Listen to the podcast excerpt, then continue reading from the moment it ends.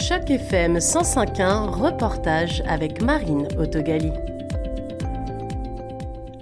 Au Harbour Front Center, cette fin de semaine, se déroule Motive, le festival du crime et du mystère. Si le francophone n'y est pas mis en avant, l'ensemble des invités reflète la diversité culturelle propre à la ville. Le festival mère de cet événement spécial dédié au genre du crime et du mystère, c'est le TIFA, le Toronto International Festival of Authors. Ce festival est né au début des années 70 à la suite de nombreuses années de dynamisme littéraire dans la région. Roman Gulliver a été directeur du festival pendant trois ans, après avoir été directeur du Festival international du livre à Edinburgh pendant douze ans.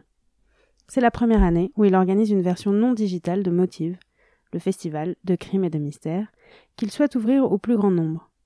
Devant la question de la francophonie, le directeur parle de son travail pour mettre en avant les différentes communautés de la ville, avec notamment des événements en tamoul et en bengali l'année dernière.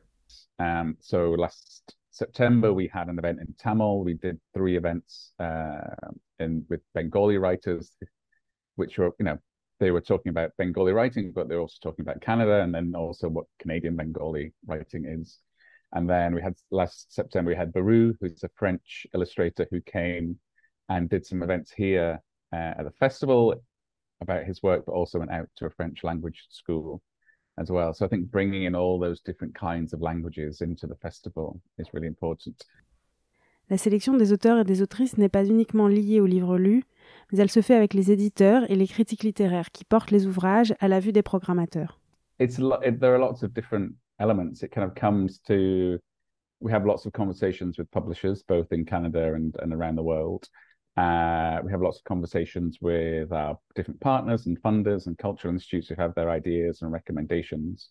So, so kind of like the joy that I have is I get to make the decisions about who's coming, but it it's about thinking about what's important for the festival, what's what will our audience like, what what the different you know different program communities will like. Um, and then for people like Johanna Gustafsson and and, and Roxanne Bouchard, they came. There's a great publisher called Arenda Books, which is run by Karen Sullivan, who actually is from Toronto but lives in London. De l'aveu de son directeur, pour que le festival honore son appellation internationale, il lui reste à présenter les ouvrages internationaux en langues originales. One of my kind of dreams for the festival is that we would we would have lots of different languages presented across the festival, and you then have that represented in the bookstore, so that because we're you know currently we're an English language festival, but to be the Toronto International Festival of Authors, we should actually be a multilingual festival. You know, one of one of the things I love about being in the city is that when I, you know, even the, the, the apartment building I live in or the streets I go out into, I am, you know, I'm not the dominant language, uh, and I find that very very refreshing uh, and kind of inspiring. Deux autrices francophones sont invitées au profil très différent. Leur parcours, raconte deux façons d'approcher la langue française traduite. De la francophonie, Roxane Bouchard, autrice québécoise qui vient présenter son dernier ouvrage, en vient complètement. Moi, je suis complètement dans un milieu francophone. J'enseigne la littérature française, québécoise et la création dans un cégep francophone en banlieue de Montréal, à 50 km du centre-ville de Montréal. Alors moi, je parle difficilement anglais. Alors, euh, ça va être un euh, vrai bain euh, ontarien d'aller à Motive parce que je suis complètement... Et en plus, j'écris en français. Alors, tout se passe, mes recherches se passent aussi en français. pour moi, c'est il y a plusieurs défis. D'abord, ce livre-là a été traduit par mon traducteur David Warriner. Il est d'origine anglaise et maintenant il est installé dans la vallée de l'Okanagan, mais il a fait ses cours de traduction au Québec. Et donc, quand il euh, traduit mon livre, c'est un anglais qui, je crois, un petit peu british, donc très loin de moi, et que j'arrive pas à bien le lire, mon propre livre, c'est étrange. Mais en même temps, il est traduit en allemand et en italien, mais je comprends pas non plus. Alors, euh, c'est correct, j'accepte euh, le défi. Le passage à l'anglais est pour l'autrice un vrai changement de paradigme. Son parcours témoigne de la réalité du bilinguisme au Canada. C'est étonnant, hein? c'est pas euh, parce qu'on a tous évidemment au primaire, au secondaire, euh, à l'école, on apprend, on a des cours d'anglais. Sauf que quand on l'utilise pas au quotidien, comme n'importe quelle langue, quand on l'utilise pas au quotidien pendant des années, c'est devenu un peu un anglais de voyage, un anglais de petite conversation, mais pas un anglais assez euh, approfondie, je dirais, pour être capable de parler de quête de personnages. vous comprenez? Il y a toute une philosophie des personnages je suis capable d'aborder en français, mais difficilement en anglais.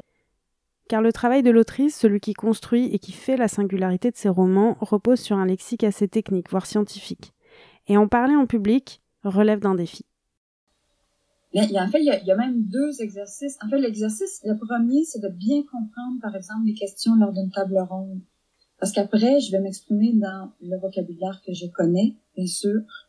Et euh, donc, il y a ce premier exercice-là. Et ensuite, en français, moi, j'utilise un vocabulaire qui est euh, maritime savant.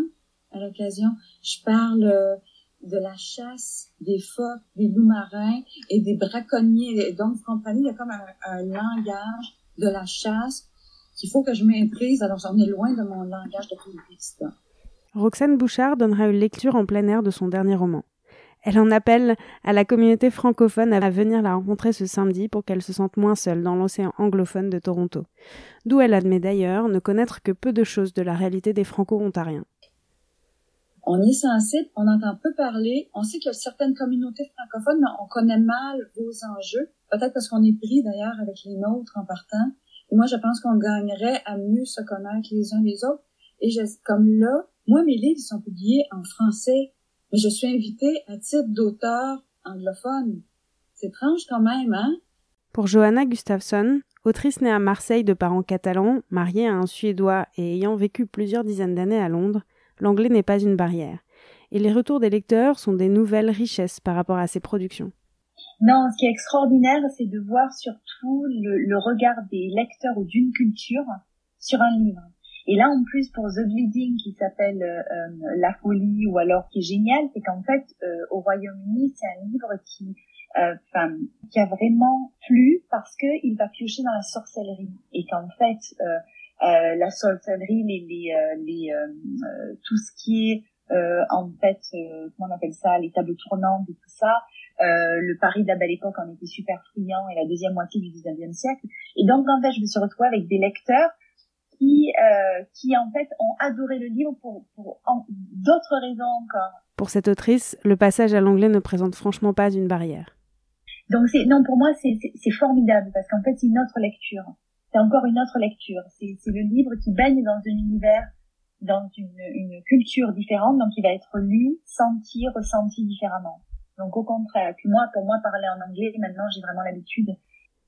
Sa masterclass en anglais a lieu ce vendredi au cours de laquelle elle a proposé des méthodes d'élaboration de la construction des personnages qu'elle souhaite inoubliables. Pour l'autrice, ce sont eux qui restent avec nous après que le livre se referme. L'un des participants qui a partagé son texte lors de cette masterclass était francophone. Adrien Laroche, docteur en philosophie et sciences sociales, romancier et également attaché de coopération et d'action culturelle au consulat, était présent. Il est venu assister à la masterclass à plusieurs titres. Je suis l'attaché de coopération d'action culturelle à, à Toronto, au consulat, et je suis moi-même écrivain. Donc on a soutenu la venue de, l'autrice, qui est née à Marseille euh, avec un nom suédois. Et je suis venu l'écouter parce que, enfin, je le fais en général par cordialité et, politesse, mais là, je suis venu aussi comme écrivain et j'ai beaucoup appris parce que c'était vraiment une très très bonne masterclass. En fait, c'était la première à laquelle j'assistais, donc j'ai pas de point de comparaison. Mais euh, enfin, si ça avait été Barbon, je l'aurais vu. Et c'était vraiment bien, quoi. Au-delà de son rôle professionnel, il est adepte du TIFA, qui reste pour lui une opportunité exceptionnelle pour les auteurs de toutes origines à s'exposer, mais en anglais. J'y vais régulièrement, c'est un de mes événements culturels préférés à Toronto. On travaille très bien avec Roland Gulliver, le nouveau directeur. On se bat, mais on n'a pas vraiment à se battre pour qu'il y ait à chaque fois un, deux, trois auteurs ou autrices euh, français, et français ou francophones d'ailleurs. Hein. Et euh, oui, non, c'est un des événements que je, que je préfère à Toronto. Adrien précise que la francophonie reste mise en avant par des programmes qui existent dans la ville et au TIFA.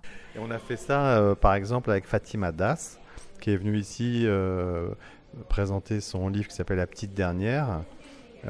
Et donc elle a parlé en anglais dans une librairie queer de la ville et elle a parlé en français à l'Alliance française.